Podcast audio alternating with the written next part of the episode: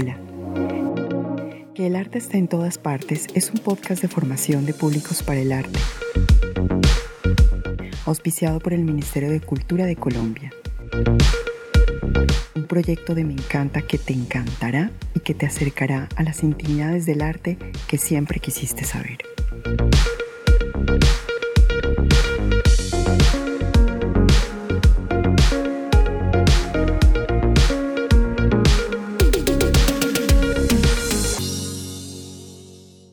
Estaremos con Juliette Morales, artista plástica indígena Misak del territorio caucano del suroccidente de Colombia. Juliette nos contará sobre su idea del arte, la transformación de éste y sus procesos creativos por el mismo devenir del arte en su vida, del impacto de su obra en su comunidad y algunos detalles de la realización de su última obra, Cruceros.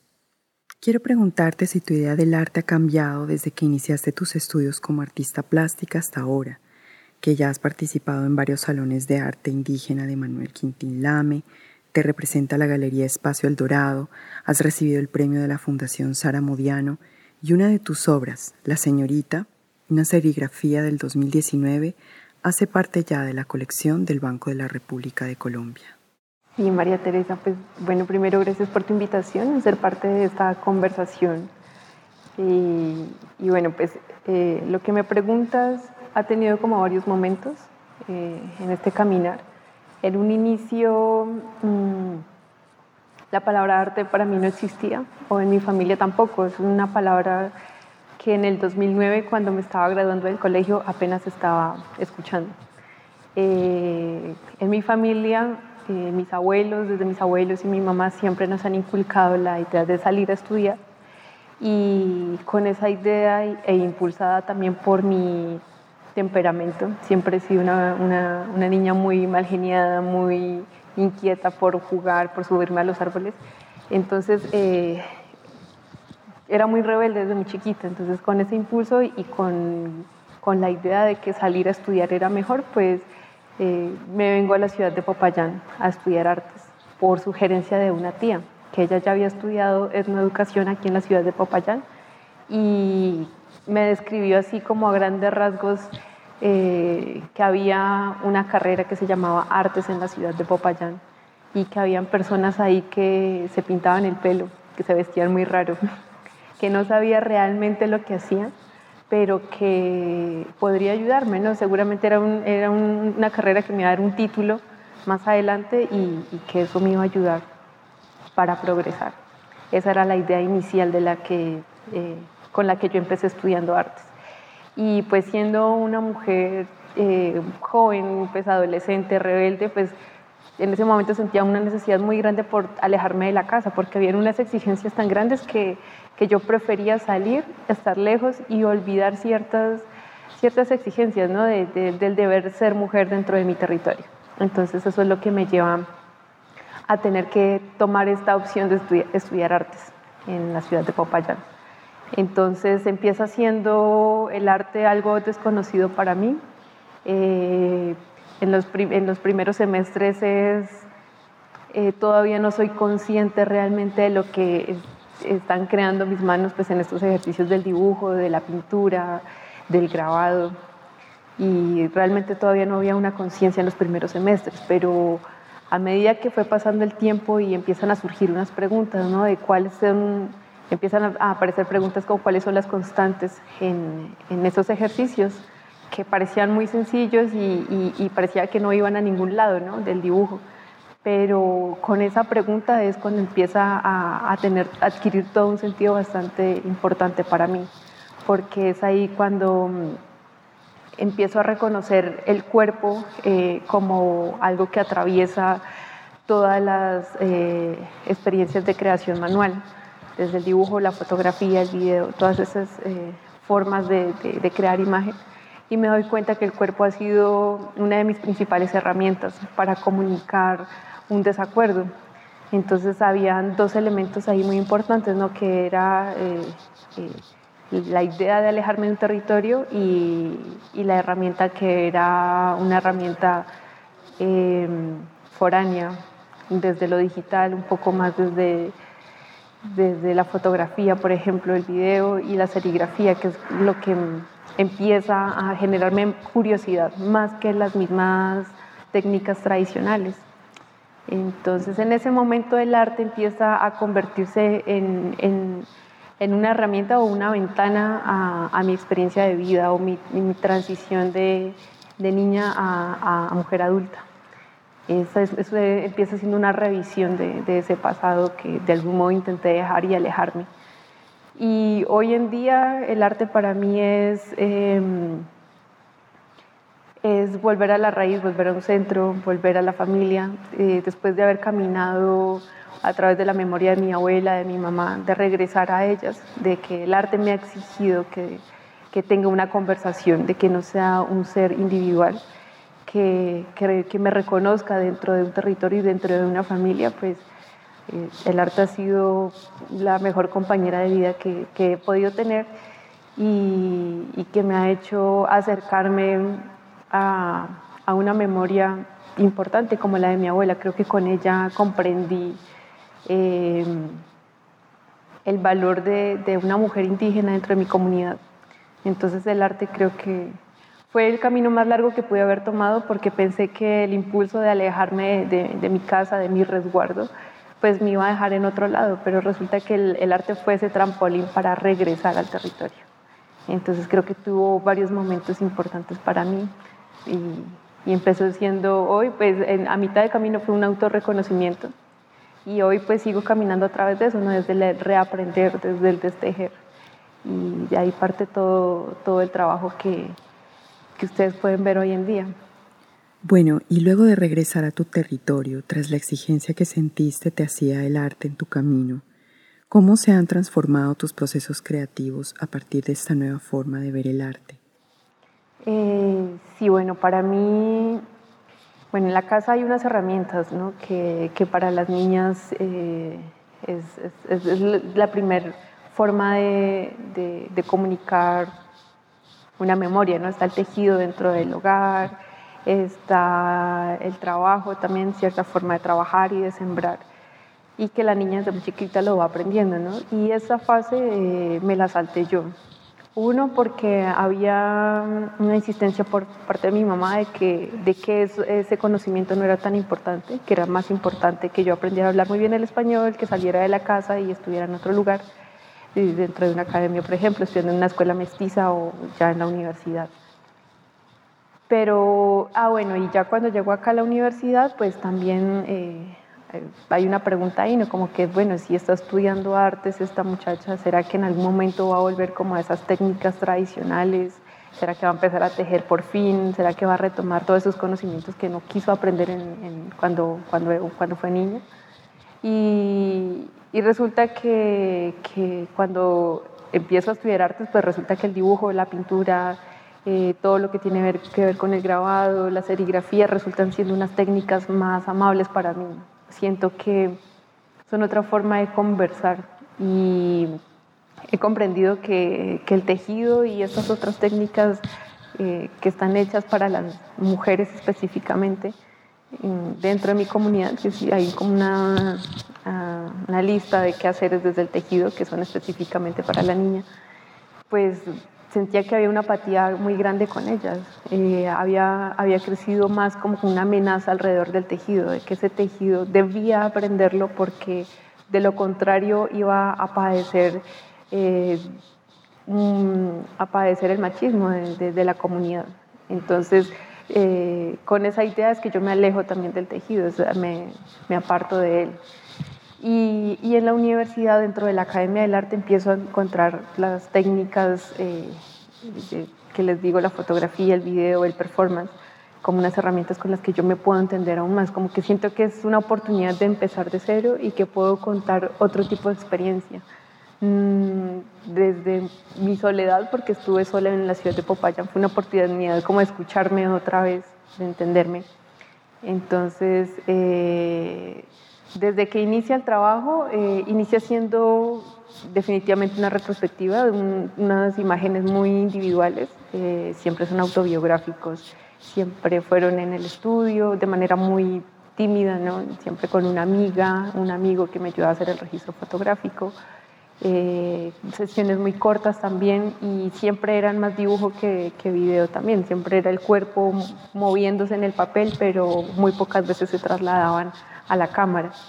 Eh, y el cambio que ha tenido eso es que eh, a medida que me iba acercando a mi familia, a mi abuela y a las mujeres de mi vereda, pues me ha hecho entender que, que es necesario el trabajo colectivo y entender qué es la minga y por qué debemos trabajar bajo bajo esta idea. Y, es de ese modo que empiezo yo también a ser parte y a ser líder también dentro de una, de una amiga. Entonces, los videos eh, pasan de ser mm, en un estudio, en una sala, a trabajarlos, a hacer trabajo de campo ya en las veredas, en comunidad, con toda mi familia, en colaboración con ellas. Hay que cocinar, hay que preparar toda la casa pues para las personas que van a llegar. Entonces, se vuelve un, un tema de, de, de, ser consciente como de todo el espacio ¿no? que se va a mover, las personas que van a llegar a la casa, de conocerlas. Entonces el trabajo ha cambiado muchísimo. La, forma en que se construía la imagen no siempre también fue de pronto una sola imagen. Hoy día pues vemos que pueden dividirse una imagen en tres, en tres imágenes, convertirse en un tríptico, eh, multiplicarse muchas veces, repetirse. Entonces el trabajo creo que se ha extendido más, se ha formalizado más, eh, se ha vuelto más ambicioso también.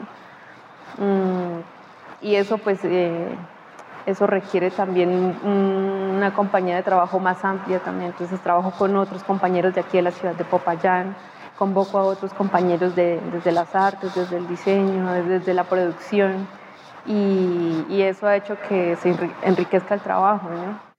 Ahora, Juliet, cuéntanos por favor acerca de la crítica o la aceptación que ha recibido tu obra por parte de las mujeres de tu comunidad, en torno a esa especie de aura feminista que se respira en tu diatriba artística. Bueno, la otra parte también que no les he contado es que siento que el trabajo se ha desarrollado de dos maneras, ¿no? Una en el que eh, me he dejado llevar todavía por el cuerpo, el performance de manera individual, haciendo caminatas dentro del territorio, desnuda, con elementos simbólicos pero también al mismo tiempo va caminando el otro trabajo colectivo, el, trabajo colectivo con otras mujeres. Entonces, eh, el trabajo, pienso que ahorita ha sido como, ha llegado, apenas está llegando a la comunidad. Siento que apenas está llegando porque hace, hasta hace unos años apenas eh, estaba entendiendo el trabajo colectivo y sentía que el trabajo todavía le faltaba mucho caminar que no era un momento en el que yo pudiera tener una conversación con, con personas de la comunidad, incluso con mi familia. Era muy difícil conversar sobre el cuerpo conmigo misma, todavía no lo comprendía. Pero me resultaba más fácil conversarlo por fuera. Al tiempo es cuando se viene dando el trabajo colectivo y, y el trabajo colectivo es más fácil conversarlo dentro de la comunidad, porque más mujeres lo entienden desde ese modo, desde la compañía, desde, desde la minga desde la cotidianidad como el tejido, no desde el, desde el cuerpo desnudo. Entonces, ahora que, hay una eh, mayor experiencia, un, caminar más largo, hay, hay más preguntas, hay, hay más inquietudes, pienso que ahora puedo tener una conversación más, más a gusto con, con la comunidad. Entonces, eh, siento que apenas está abriendo ese, espacio de conversación con las mujeres de allá. Las mujeres que han participado en los performances, en mis trabajos de, investigación, pues se generan conversaciones de cotidianidad. Es, de pensar, em, por ejemplo, en la hora del matrimonio, de, resistencia, que estaba pensada en, cómo las mujeres resistían, resisten en, en la danza del matrimonio, que ellas bailan alrededor de dos o tres horas sin parar. Y llevar es, eh, hacer otra reinterpretación de esta danza en, un lugar diferente con mujeres que no se han casado, que son jóvenes, pues nos lleva simplemente a una reflexión de, de, que el cuerpo se agota, el cuerpo se cansa, de que es necesario que la mujer físicamente se apoye en la otra para poder cumplir con esa danza y, las conversaciones son esas, ¿no? Recuerdo a mi mamá cuando, cuando, ella se, cuando ella se casó y bailaba y estaba cansada y mi tía, la que estaba al lado de ella, la ayudaba. las otras decían, bueno, mi abuela también se casó, yo no me quiero casar, casarse es muy difícil. Entonces había una reflexión sobre esa cotidianidad, como eso que hace parte de la vida de, la mujer misak, que en algún momento va a llegar, ¿no? cuando se casen. Eh, y tenemos ese tipo de conversaciones, o cuando hilamos también, cuando nos reunimos a, hilar todas en un espacio, pues ya no es solamente pensar en, un futuro inmediato, como que se va a cocinar hoy o mañana, que si hay que recoger leña, si hay que ir a ordeñar, sino que el hecho de que ya nos reunamos varias mujeres, pues eso nos permite también pensarnos a un futuro un poco más, más lejano, ¿no? Bueno, ¿qué queremos para nuestros hijos? ¿Qué queremos tejerles para ellos? ¿Qué les queremos heredar? ¿Cuál es el conocimiento como mujeres que le vamos a dejar a nuestras hijas o a nuestros nietos? Entonces, esas son como las conversaciones que se generan en, los encuentros colectivos, pero no he tenido la posibilidad de tener una conversación desde las otras obras, como ha sido per que ha sido enchumbarme el cuerpo cuando no tengo el atuendo puesto. Eh, la señorita, por ejemplo, que para mí es una representación de esa mujer mestiza, o más bien, bueno, siempre fue un autorretrato, entonces ha sido como, fue un momento en el que la, mi identidad la vi confundida y, tomar eh, la máscara de la señorita que dentro de Guambía representa a la mujer mestiza, la que no hace nada, la que vive en la ciudad y que olvida sus raíces, pues era, era como hacer una burla sobre mí misma, ¿no? sobre mi cuerpo, sobre este cuerpo que se transforma y que, y que ha ido a la ciudad y que aparentemente se va a convertir en una mujer mestiza. Pero no, sí, es como esa discusión ahí en que pareciera que va a ser eso, pero no, siempre hay un retorno, siempre hay una espiral que la vuelve a enrollar y la lleva a su centro. Entonces, mm, creo que hay, algunas obras que, que, no han tenido la oportunidad de, tener una discusión dentro de la comunidad. Y también he sido muy tímida en ese sentido. Y yo creo que poco a poco se irá dando. Creo que desde después de estos tres últimos eh, trabajos colectivos, pues ya se irá abriendo el espacio, creo. O sea, va, ha sido un proceso muy corto, todavía no son muy pocos trabajos, muy pocos encuentros y creo que el tiempo ya nos irá diciendo. Te escuché hablar acerca de cómo se originó tu última obra, Cruceros, refiriendo la manera en que se quedó en tu interior el sonido de los collares de las mujeres que danzan en el performance de resistencia a tu obra del 2018. Por favor, cuéntanos cómo fue tu proceso exploratorio a partir de la sonoridad para iniciar Cruceros. cruceros, bueno, Cruceros empieza originalmente, la verdad, siendo una propuesta individual, nuevamente, pensando en mi cuerpo como, como eh, el, que impulsa ¿no? para que el sonido se genere. Entonces, originalmente empieza haciendo eso, mi cuerpo en el espacio, generando un sonido.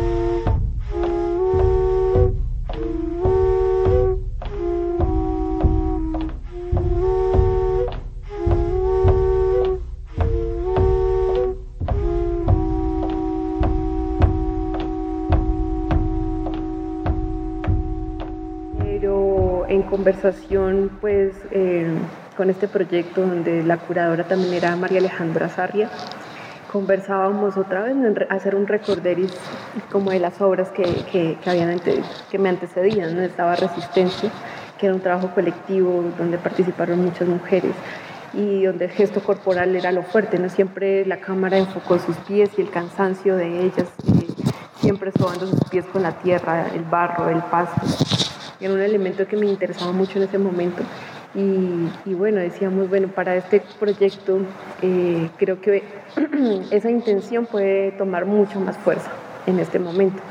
Entonces me pongo en la tarea yo de, de, repensar y decir cómo hago yo partícipe a otras personas dentro de este proyecto, porque ya no es solamente una historia individual que estoy contando yo, ya no solo era mi experiencia de vida, porque ya, me, ya había trascendido esa, esa parte, y ya me estaba comunicando con otras mujeres y, ya sentía también que era necesario que ellas personificaran esas memorias, de que ha sido una memoria oral y que ha pasado, ha sido durante muchas generaciones y, y, para este proyecto pues pienso que, que, es un momento en donde se pueda como materializar eso, ¿no? donde su imagen, su cuerpo pueda materializar esa memoria y que el sonido también sea parte de esa memoria oral, ¿no? que, siempre replica dentro de, de, su cuerpo, dentro de su caminata.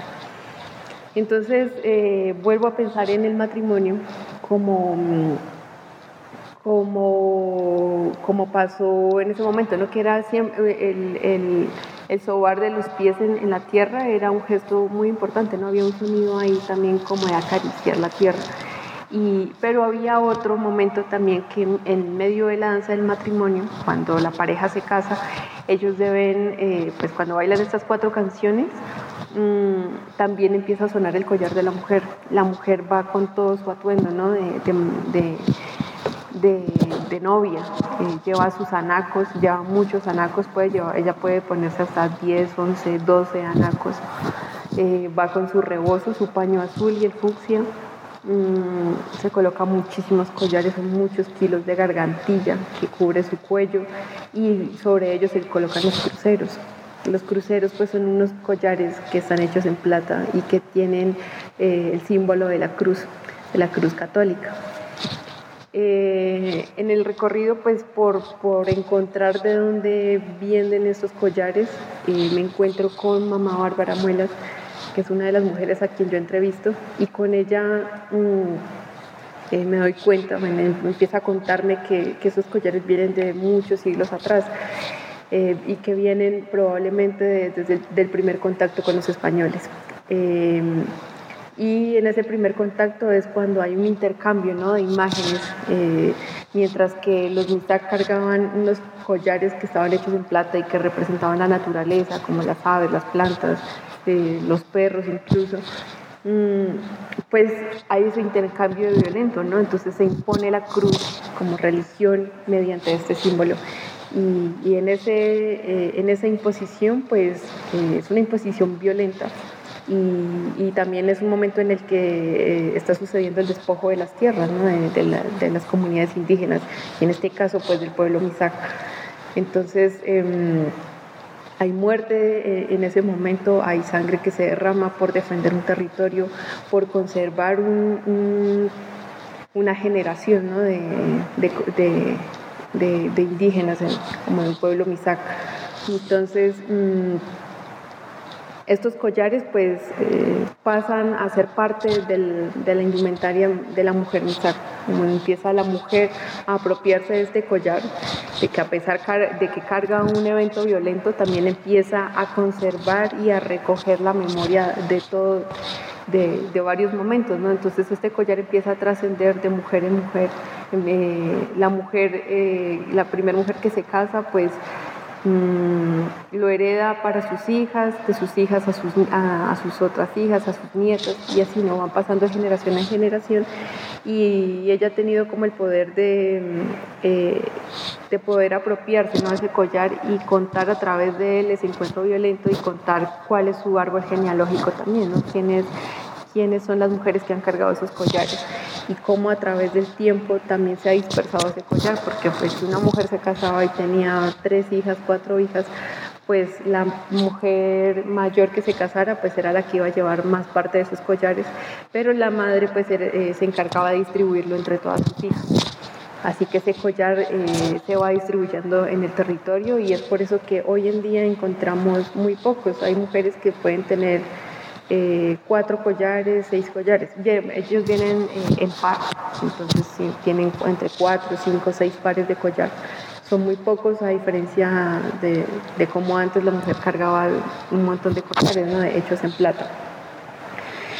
Entonces, eh, teniendo en cuenta que, que, vienen de ese primer contacto, de, ese golpe ¿no? de, de, de culturas, eh, empiezo a tener esa necesidad, como que crece la necesidad de contar eso y de cómo la mujer tiene esa capacidad de, contarnos esa historia a través de ese sonido cuando ella camina. Entonces invito a, a, cuatro mujeres de la comunidad para que participen en, en, en, este encuentro. ¿no? Las invito a mi casa para que conversemos. Perdón, en un inicio pues soy yo la que va hasta sus casas, eh, les cuento la intención de este proyecto, pero siempre hubo una persona que, que, que intermediaba mis palabras. Eh, siempre también es como de mal, está mal visto que un joven se acerque un mayor a pedirle un favor, ¿no? porque pues el, recorrido de una persona joven es, muy corto, no, no, ha sido lo suficientemente como reconocido en el territorio como para uno poder acercarse a una persona mayor que ha caminado en el territorio y que conoce su territorio a pedirle un favor que también además es un trabajo desconocido, ¿no? es, un trabajo desde las artes, una cosa que, que, no se conoce dentro del territorio, no es una minga de trabajo donde uno vaya a sembrar, sino que es un trabajo que, que, que está relacionado con las cámaras, con el sonido, con, con elementos demasiado foráneos y que, que, no se sienten cercanos a ellos, a ellas. Entonces mi mamá en este caso fue la, la, la que intercedió por mí eh, en, en, las palabras.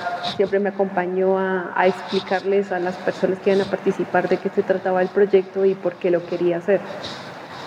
Y, y con el tiempo es cuando ya empiezo, empezamos a conversar más, a conocernos, eh, a tener un poco más de confianza pues para que pudiéramos desarrollar los videos y bueno, pero aún así pues es difícil, ¿no? Porque son, son eh, formas de vida muy diferentes. Ellas están concentradas en su trabajo, en su huerta, en, con su cebolla, su papa, e interrumpir eh, un día de su trabajo por hacer una grabación extraña de sus pies o de sus collares, de su herencia familiar, pues era, sí, no es comprensible. Entonces pensamos en, hacer algunos trueques.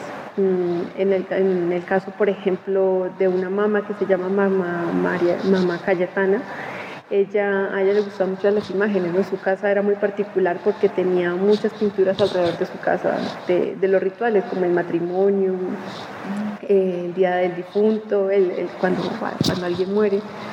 Eh, o cuando, o por lo menos había pinturas de, de, Simón Bolívar afuera de su casa, y eran pinturas muy viejas, de la persona que le construyó su casa por allá hacía muchos años, en 1980 y algo, por ejemplo. 88 le habían construido algo así, en, en ese año le construyeron la casa y esa persona se encargó de hacerle unas pinturas alrededor de su casa. Entonces le pregunté yo a ella si, si, quería tener un retrato y pues me dediqué a pintar en, durante la pandemia y el intercambio fue un cuadro, eh, un retrato de ella y, y, merino, que también es hilo para tejer. Entonces ese fue el intercambio que nosotros hicimos, el trueque que, que yo le dije que hiciéramos para que pudiera regalarme un pedacito de su tiempo, una mañana de, de su tiempo realmente para poder grabar.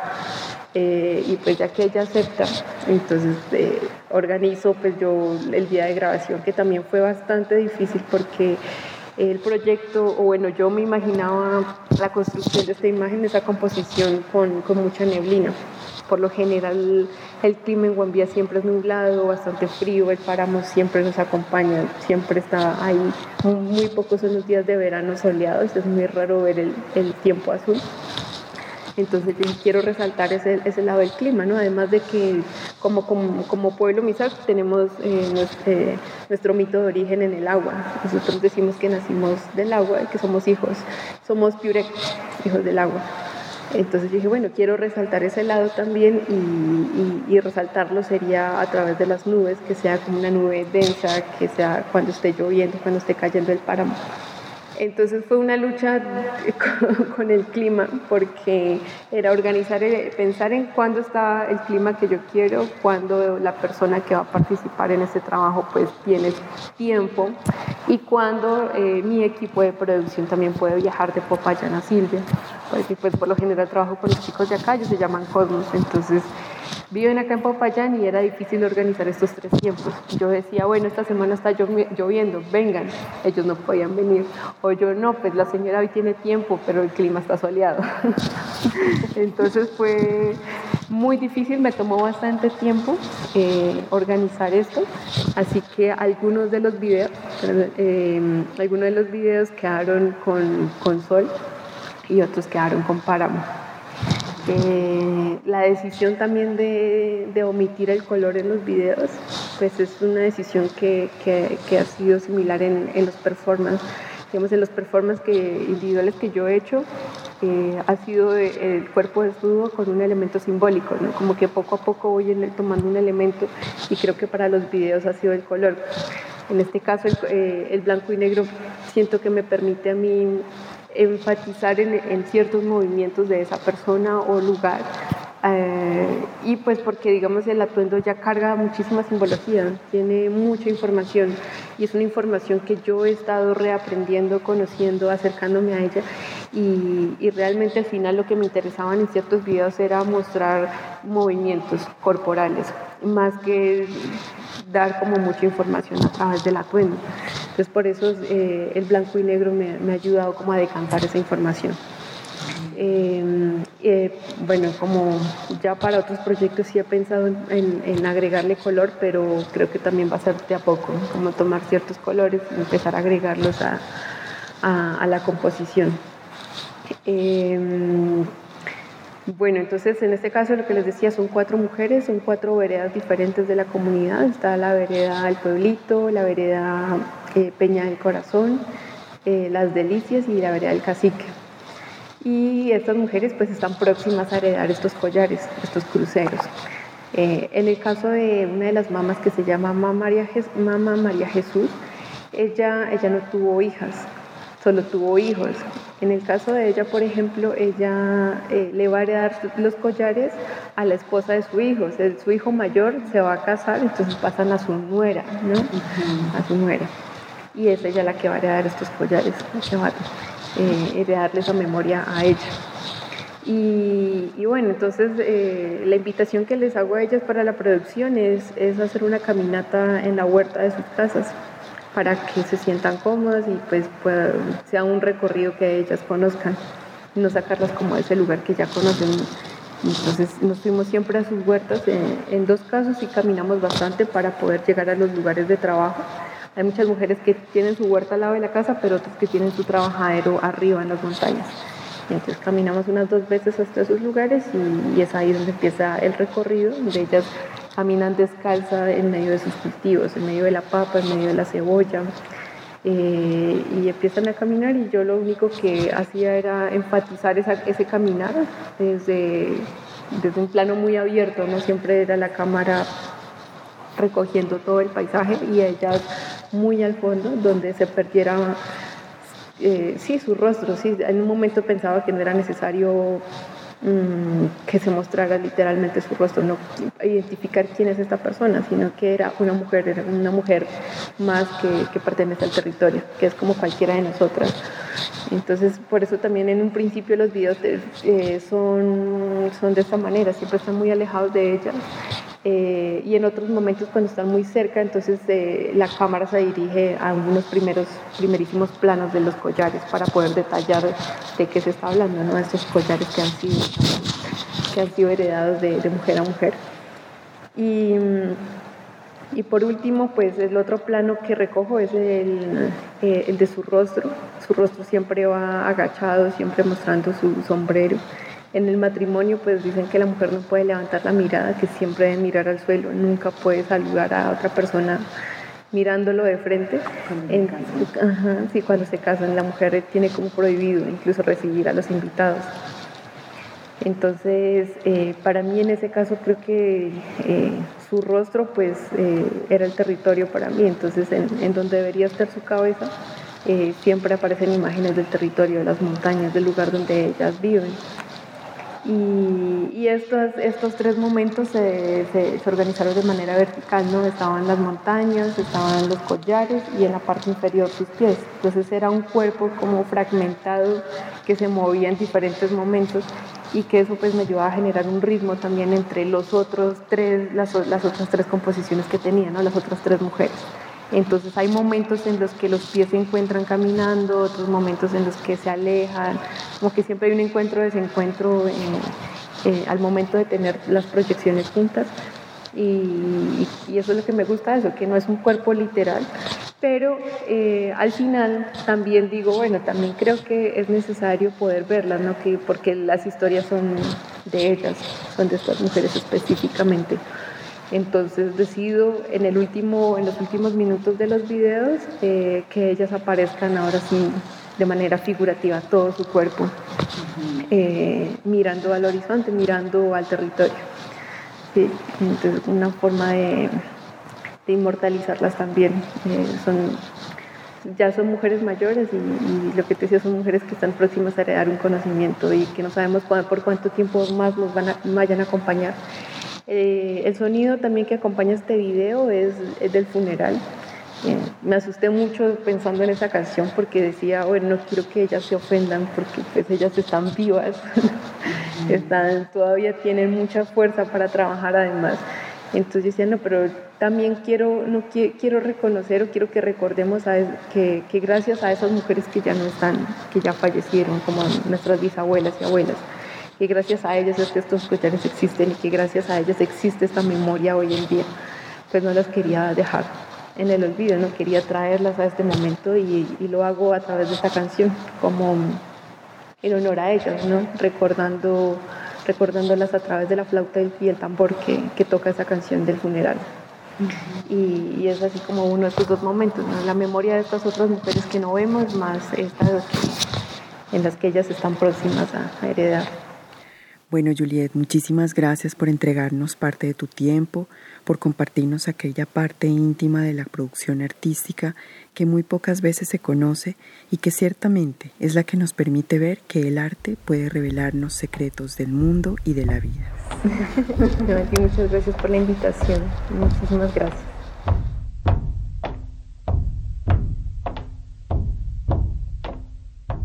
Este es el primer episodio de la primera temporada del proyecto Que el arte esté en todas partes.